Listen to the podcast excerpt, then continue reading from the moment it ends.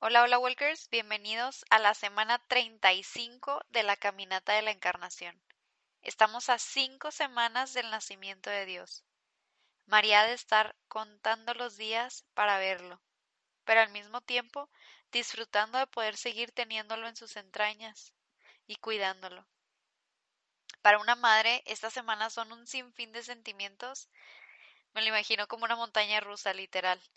La alegría de conocer a nuestros hijos y al mismo tiempo pensar en que ya no podremos cubrirlos y cuidarlos de cualquier cosa, situación o persona que hay en el exterior con todo nuestro ser. Es difícil prepararnos para entregar lo más preciado que tenemos al mundo.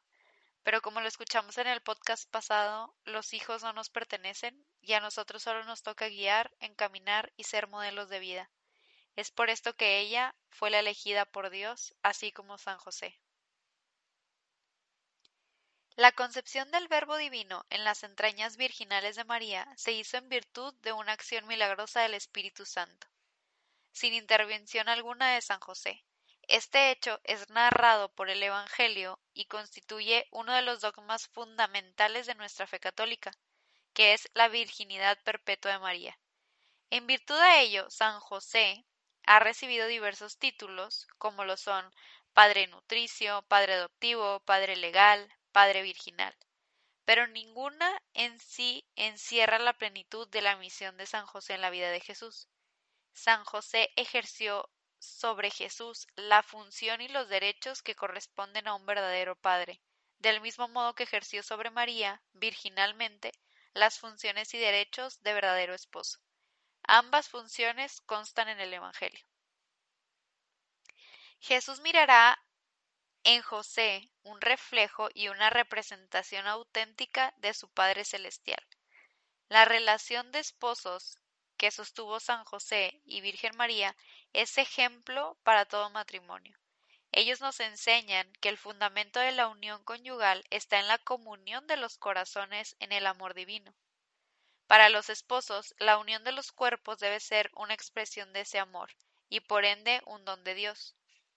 San José y María Santísima, sin embargo, permanecieron vírgenes por razón de su privilegiada misión en relación a Jesús. La virginidad, como donación total a Dios, nunca es una carencia. Abre las puertas para comunicar el amor, divino en una forma muchísimo más pura y sublime.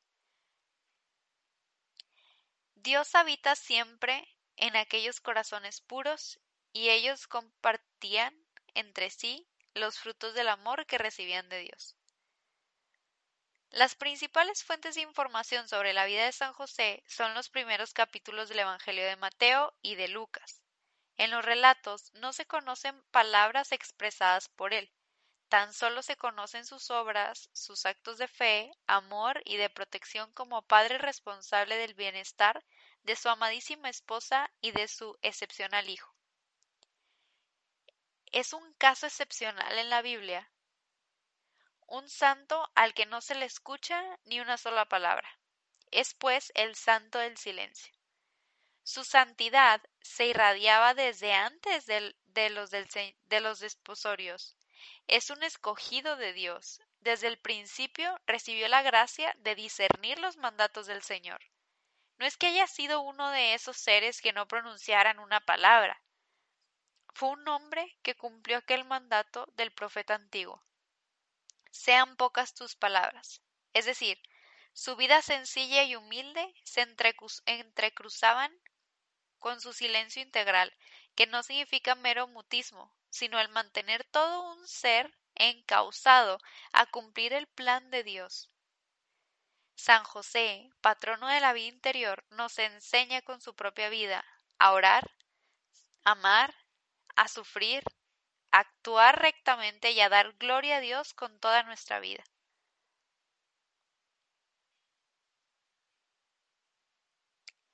Una de las más fervientes propagadas de la devoción de San José fue Santa Teresa de Ávila. En el capítulo sexto de su vida escribió uno de los relatos más bellos que se han escrito en honor a este santo.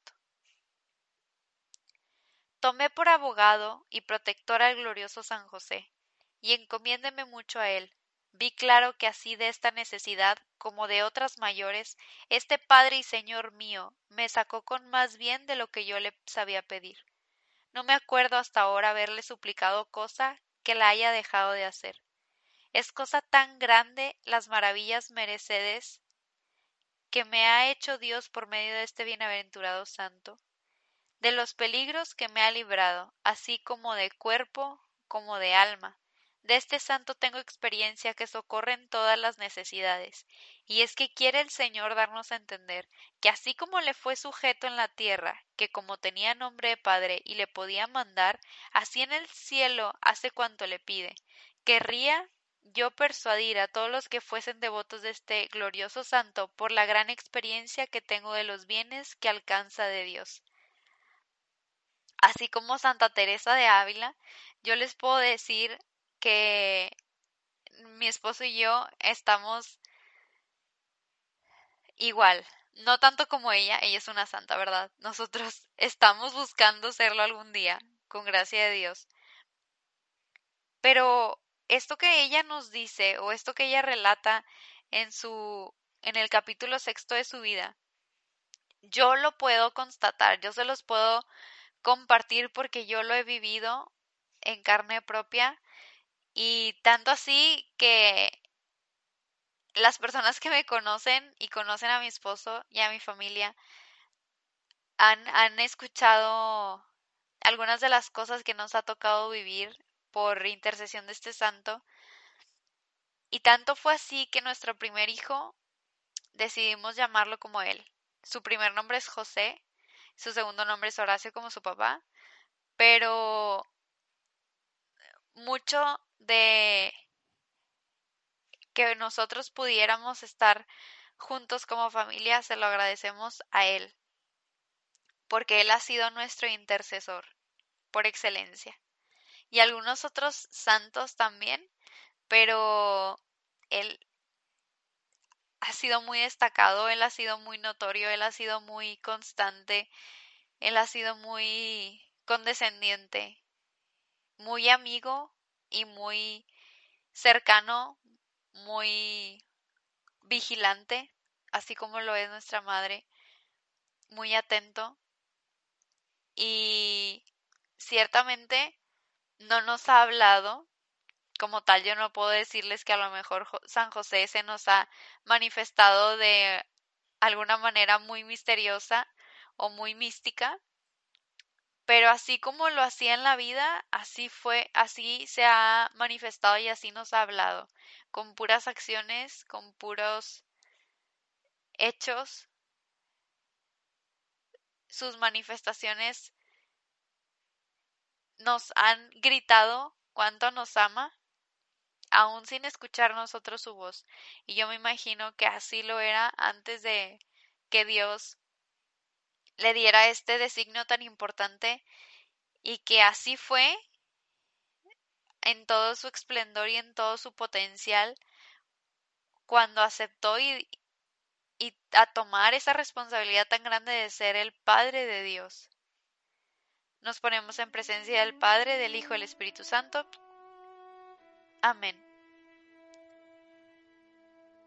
Dios te salve, Reina y Madre, Madre de Misericordia, vida, dulzura y esperanza nuestra. Dios te salve, a ti llamamos los desterrados hijos de Eva. A ti suspiramos gimiendo y llorando en este valle de lágrimas. Ea pues, Señora abogada nuestra, vuelve a nosotros esos tus ojos misericordiosos, y después de este destierro, muéstranos a Jesús fruto bendito de tu vientre, oh clemente, oh piadosa, oh dulce Virgen María, ruega por nosotros, Santa Madre de Dios, para que seamos dignos de alcanzar las divinas gracias y promesas de nuestro Señor Jesucristo. Amén. Oh Virgen de la Encarnación, mil veces te saludamos, mil parabienes te damos por el gozo que tuviste cuando Dios en ti encarnó. Pues eres tan poderoso, Virgen y Madre de Dios, concédeme lo que te pido, por amor de Dios, por amor de Dios. Vamos a guardar un minuto de silencio. Meditamos esta oración y pedimos por nuestra primera gracia.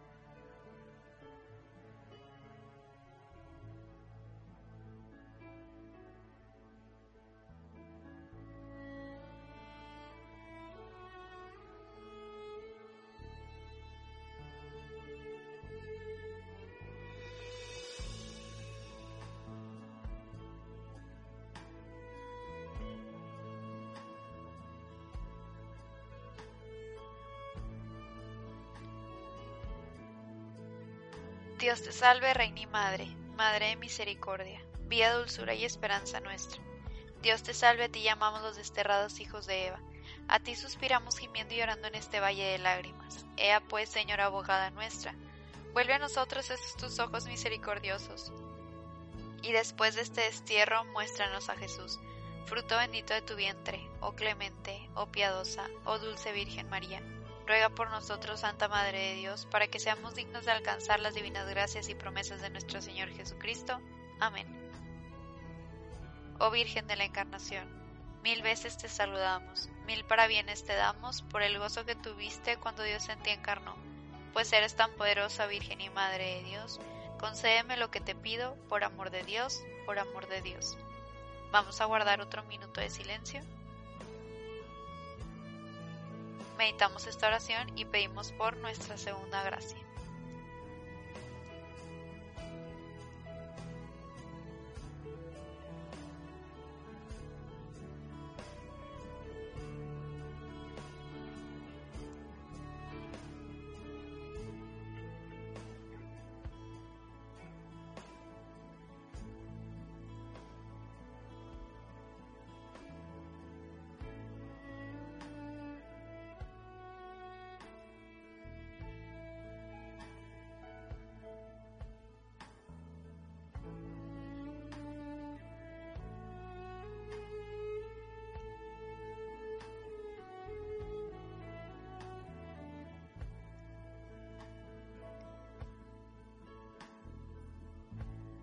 Dios te salve, Reina y Madre, Madre de Misericordia, vida, dulzura y esperanza nuestra.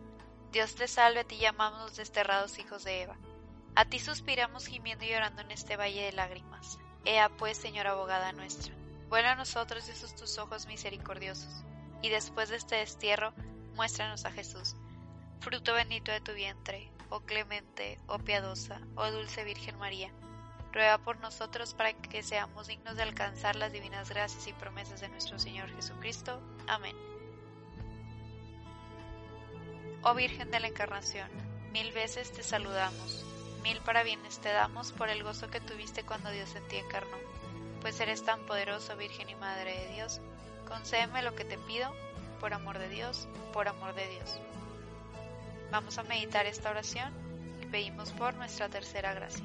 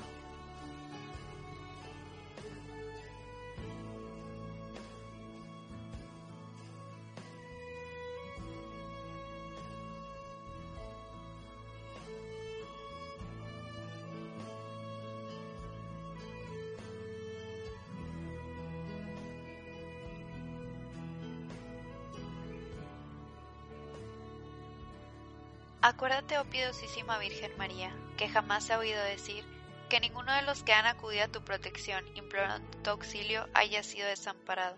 Animado por esta confianza, a ti acudo, oh Virgen de la Encarnación, Madre de mi Señor Jesucristo, y gimiendo bajo el peso de mis pecados, me atrevo a compadecer ante ti.